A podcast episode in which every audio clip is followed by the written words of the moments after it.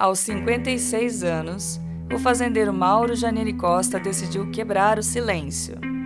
Mais de duas décadas separam esta entrevista do trágico episódio na qual a professora de música Estela Pacheco foi encontrada já sem vida no pátio do edifício Diplomata, em Londrina, no Paraná. Os laudos apontam que ela já estava morta quando seu corpo foi arremessado de uma sacada do 12º andar, uma queda de 36 metros de altura, que abalou a cidade na manhã do dia 14 de outubro do ano 2000. Confira a seguir o primeiro relato de Janene a uma equipe de jornalistas desde que seu nome entrou definitivamente na história da crônica policial paranaense. Condenado, mas cumprindo pena em liberdade, ele recebeu a equipe do Banco dos Réus em seu apartamento na Gleba Palhano, em Londrina. Ele estava acompanhado de seu advogado, Clayton Rodrigues, a outra voz que aparece nesse áudio.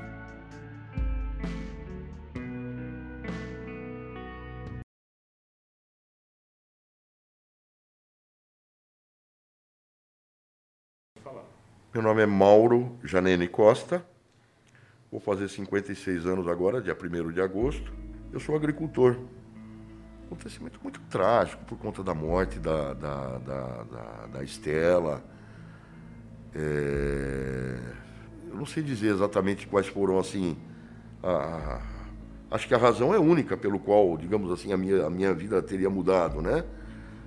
Mas vários fatores contribuíram. Eu fiquei tão desesperado que o meu primeiro amparo foi na igreja. Eu, é, fiquei muito tempo apegado às coisas da igreja é, e as coisas acontecendo, audiências, é, as reportagens saindo e eu é, me sentindo oprimido, porque de certa maneira surgiam especulações que não eram verdadeiras, não é? Então, assim,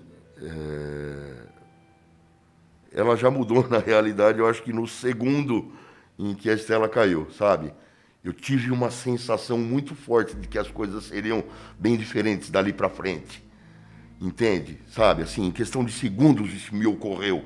Quando você tem essa noção interna, as coisas vão mudar. E eu, é, parece que de antemão, já, já, já estava percebendo todas as consequências que adviriam daquele acidente, né?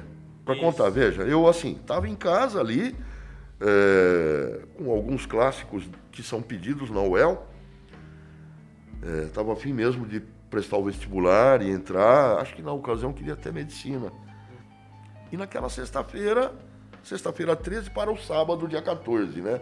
Ela caiu de madrugada, né? No sábado 14. Sai, não sai, eu resolvi sair. Como o prédio é ali próximo da JK, do Country Club, havia um bar novo ali no Jardim Quebec, numa daquelas travessas, que eram de alguns amigos, alguns conhecidos. Eu saí a pé do jeito que eu estava à tarde. Falei, talvez eu tome só uma cerveja e volte, alguma coisa assim. Meio sabendo que ia ser difícil. Se eu começasse, ia longe talvez também. E fui. Bom, eu não sei quantos minutos ou horas eu fiquei nesse bar, a pé. E aí nós saímos para usar droga. Que droga? Cocaína. Isso era que hora? Ah, umas, então, sete e meia, oito horas. Aí, ficamos em outro lugar, não me lembro quem estava comigo exatamente. São tantas as pessoas, eu não saio acompanhado, eu encontro as pessoas? Aí, nove e pouco, cheirou mais uma vez, alguma coisa assim. Não foi muito. E quando foi mais ou menos, já tinha passado nesse bar, no posto ali da Higienópolis, em alguns outros bares, talvez, não me lembro exatamente. Aí fui para casa pegar o carro da minha irmã. Até então já devia ser umas 10 e meia, 11 horas da noite. Aí eu peguei o carro. Eu não lembro se voltei para o posto, se foi para o bar Valentino, direto. Sei que eu bebi mais. Não cheirei muito mais, mas cheirei mesmo assim. E quando foi, eu acredito, umas duas, duas e meia, fui pro Valentino. E aí, o que, que aconteceu? Eu lembro que eu estava conversando com algumas pessoas. A Estela chegou com mais duas amigas. Ah, eu não me lembro o nome de uma delas, mas está aqui. Só, só uma coisa, você foi ao Valentino por causa dela? Não, Não foi? não, por causa dela não. Eu fui lá. Eu acho Você que já tinha.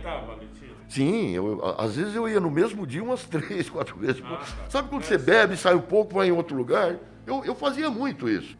Chegando lá, eu estou aqui no balcão e ela chegou com as duas amigas dela, ou um ou duas amigas dela.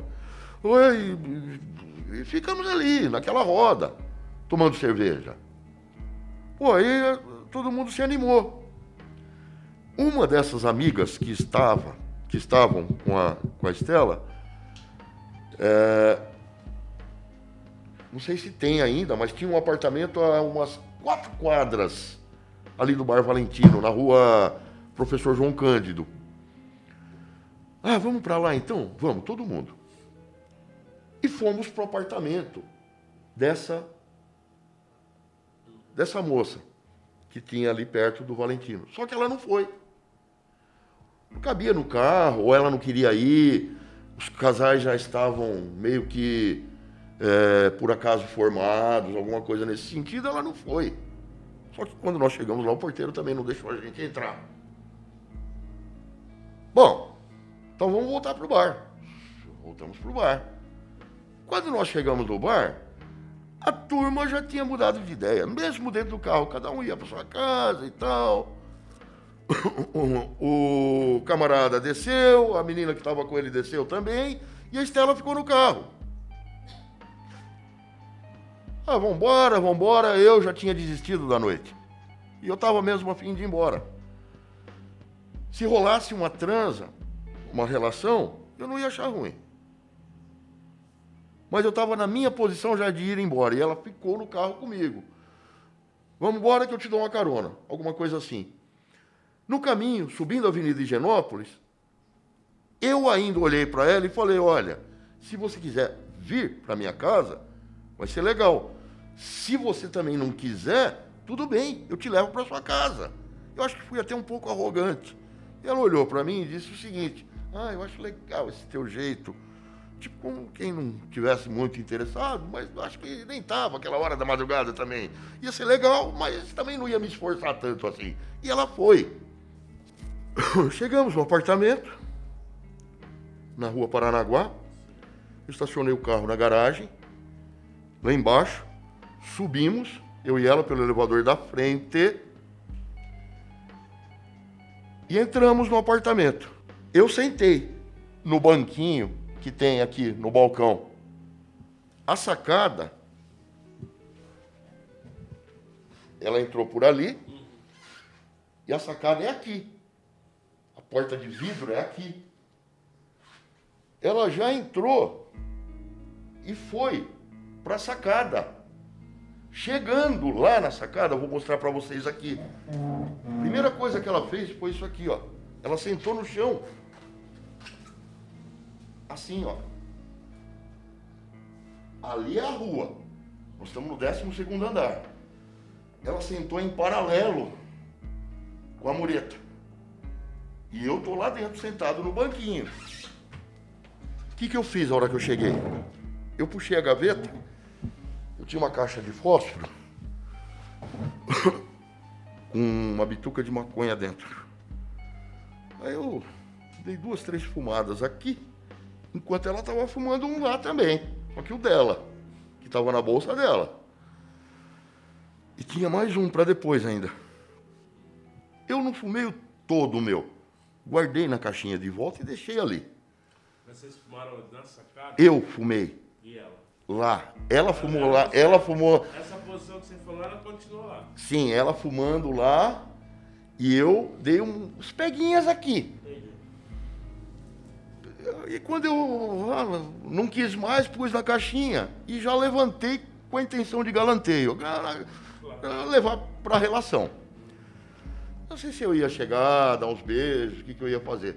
Mas quando eu vi ela sentada naquela posição em que ela estava, eu com 30 anos, praticamente, é, como disse, a gente não tinha ainda aquela perspectiva de parceria, tinha já, mas não eu envolvido diretamente com os negócios, entende? Eu era mais um playboyzão mesmo, sabe?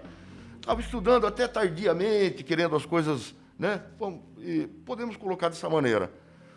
Só que eu só fazia musculação e estava naquela onda de baladas e estudar com 30 anos, certo? Nenhuma responsabilidade em vista, a, a não ser assim uma vida boa, né? Qualidade de vida boa e não sei o quê.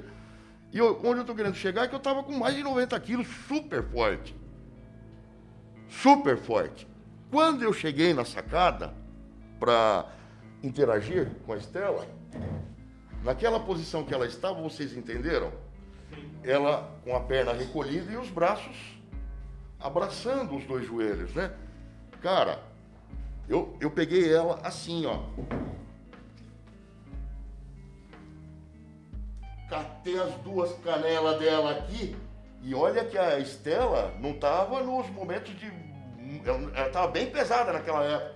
E ergue com as costas dela aqui e as pernas para frente. Eu com as duas mãos na canela. Aquela demonstração de força típica do, né? E a sacada aqui do lado, a cerquinha. E eu resolvi fazer graça foi iniciativa minha. Eu pus ela aqui e ficava assim. Lá, lá, lá. E ela gracejando, dando risada aqui, emitindo sons de gracejo. Cara, eu não sei quantos segundos nós ficamos aí. Eu continuei segurando as pernas dela, só que o corpo dela afundou pro lado de fora do vidro da sarcada. Você tá me entendendo? Se a cerca tá aqui, é como se eu tivesse encostado aqui com ela para fora. E eu tô achando que não vai acontecer nada, obviamente, né? Senão, eu nem teria pego ela do chão. E ela, é, não sei que jeito, se foi, e se fui eu que perdi a força do braço, se ela se movimentou, não posso dizer o que foi exatamente. Eu tô segurando ela, mas o corpo dela afundou as costas dela ficou agora passou a se encostar no vidro do lado de fora da cerca. E metade da bunda dela, da nádega do lado direito dela, foi aqui, encostou no baldraminho da cerca. Toda cerca de prédio tem um baldraminho de no máximo uns 20 centímetros. Assim, ó, como o vidro estava na metade dele, metade da bunda dela ficou parada nesse degrauzinho do baldrame. Uma mão minha continuou segurando a perna dela. E eu tentei enfiar esse braço por baixo das axilas dela, olhando por cima desesperado. A brincadeira já, já acabou. Não tinha mais brincadeira. Ela olhou para mim, falou: Mauro, o que, que você está tentando fazer comigo? Meu, será que já não percebeu?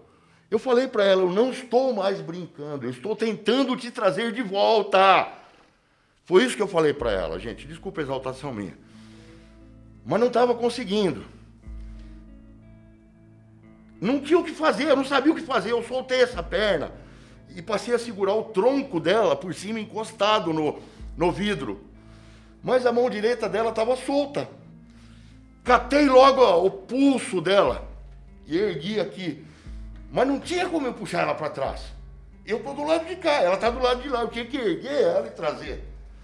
Eu tentei a todo custo enfiar a minha mão embaixo do chubaco dela. Não estava dando certo, ela não estava entendendo. Não tinha mais o que fazer, cara. Eu abandonei aqui a mão e vim aqui. Que ela escorregou. Olhando para mim e não falou nada olhando para mim e não falou nada. Eu só escutei um pancadão lá embaixo. Parecia que ela tinha caído em cima de um estrado de madeira. Certo? E foi isso. É, primeiro que os peritos descartaram essa possibilidade de você ter levantado ela naquela posição. Você sabe disso, né?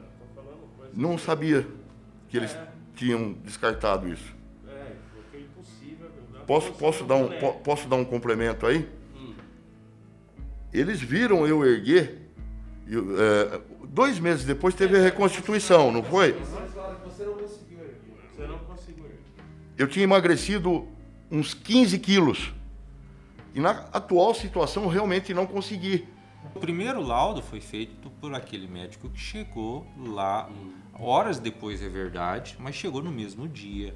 Né? O segundo laudo já não tinha mais essa riqueza de detalhes. Foi. Então ela foi feita numa outra condição, com outros Depois da elementos. exumação, se não, se não me É, engano. e baseando também o que a gente chama de um misto de prova de, de laudo de, de perícia indireta com eh, os dados da exumação. Agora, como seria possível ele verificar marcas de eventual agressão depois de tanto tempo o corpo já em decomposição?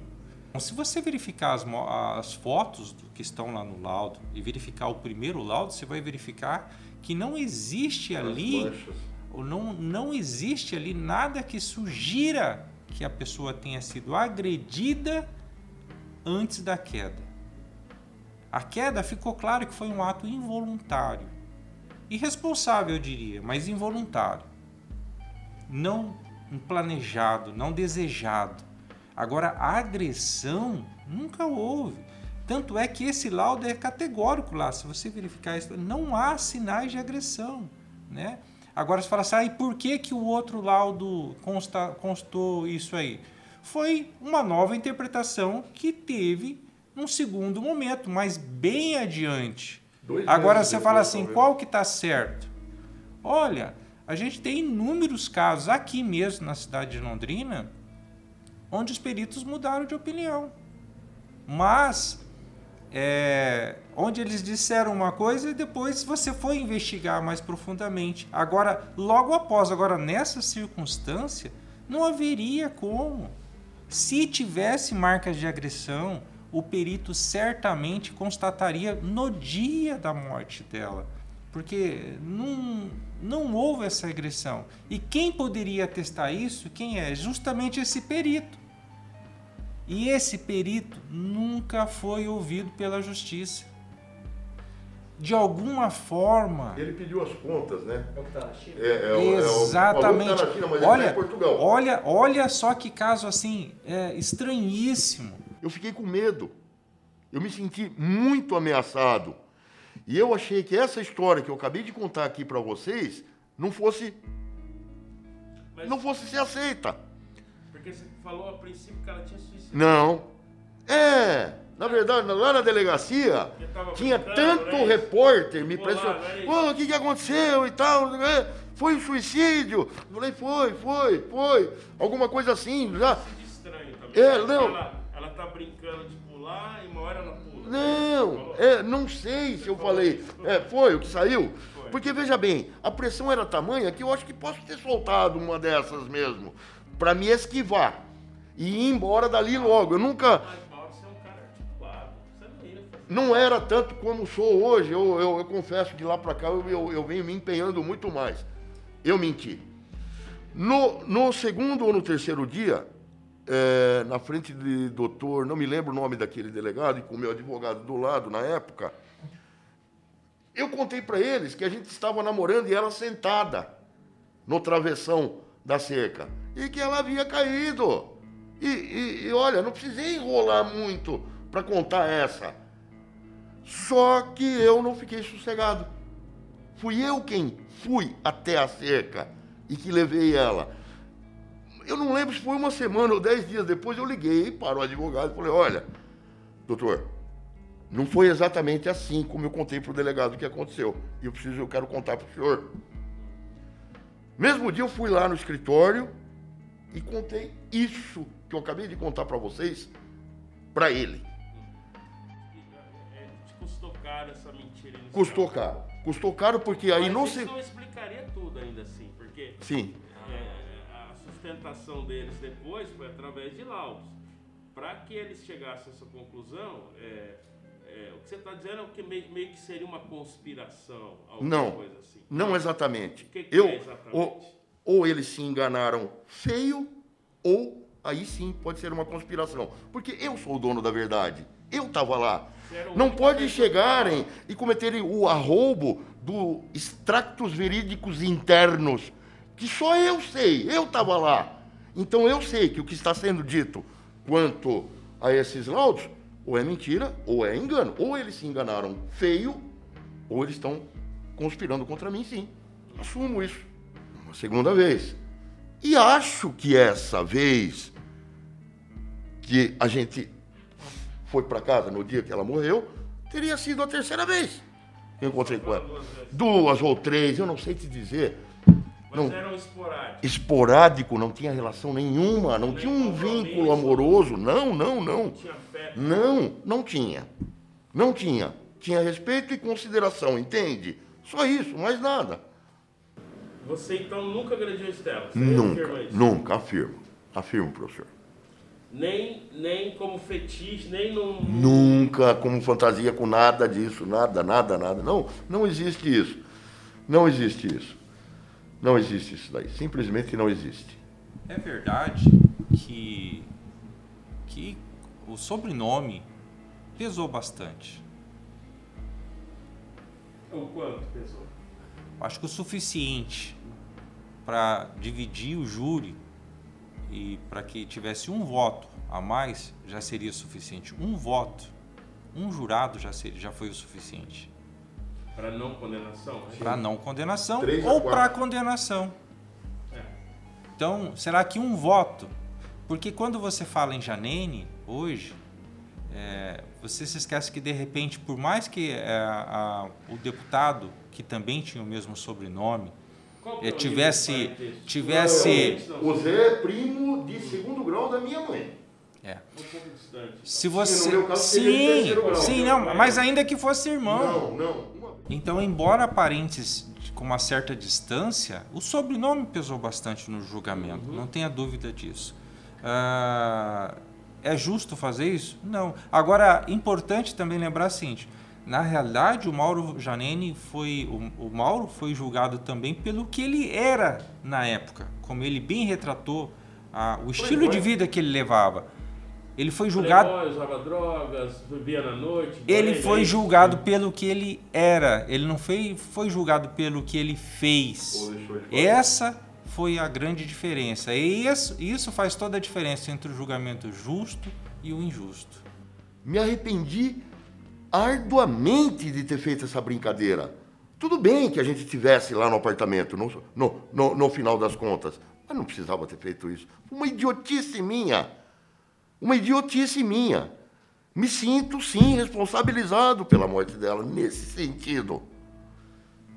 O que eu mais gostaria que a Laila soubesse e que a irmã dela, a, como é que chamava-se mesmo? A Maria Elísia, soubessem é a verdade daquilo que aconteceu. Isso que eu acabei de contar para vocês.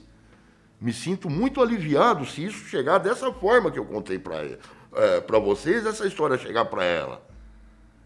Esse era o meu desejo lá atrás, muitos anos atrás. Eu fui impedido, pelo menos o guarda não quis que eu fizesse isso. Talvez nem coubesse mesmo na ocasião. Tá? Eu quero cumprir a pena, mas não por dolo, disso que estão falando aí. Eu sou o dono da verdade nesse sentido. Não tem como as pessoas negarem isso. Elas podem não se conformar com isso, mas eu é quem estava lá. E o que foi dito, ou é um terrível engano, ou é uma grande mentira. Eu quero cumprir sim, mas como quem é responsabilizado por uma morte. Não como quem planejou uma morte. É isso. Minha resposta para Laila é essa.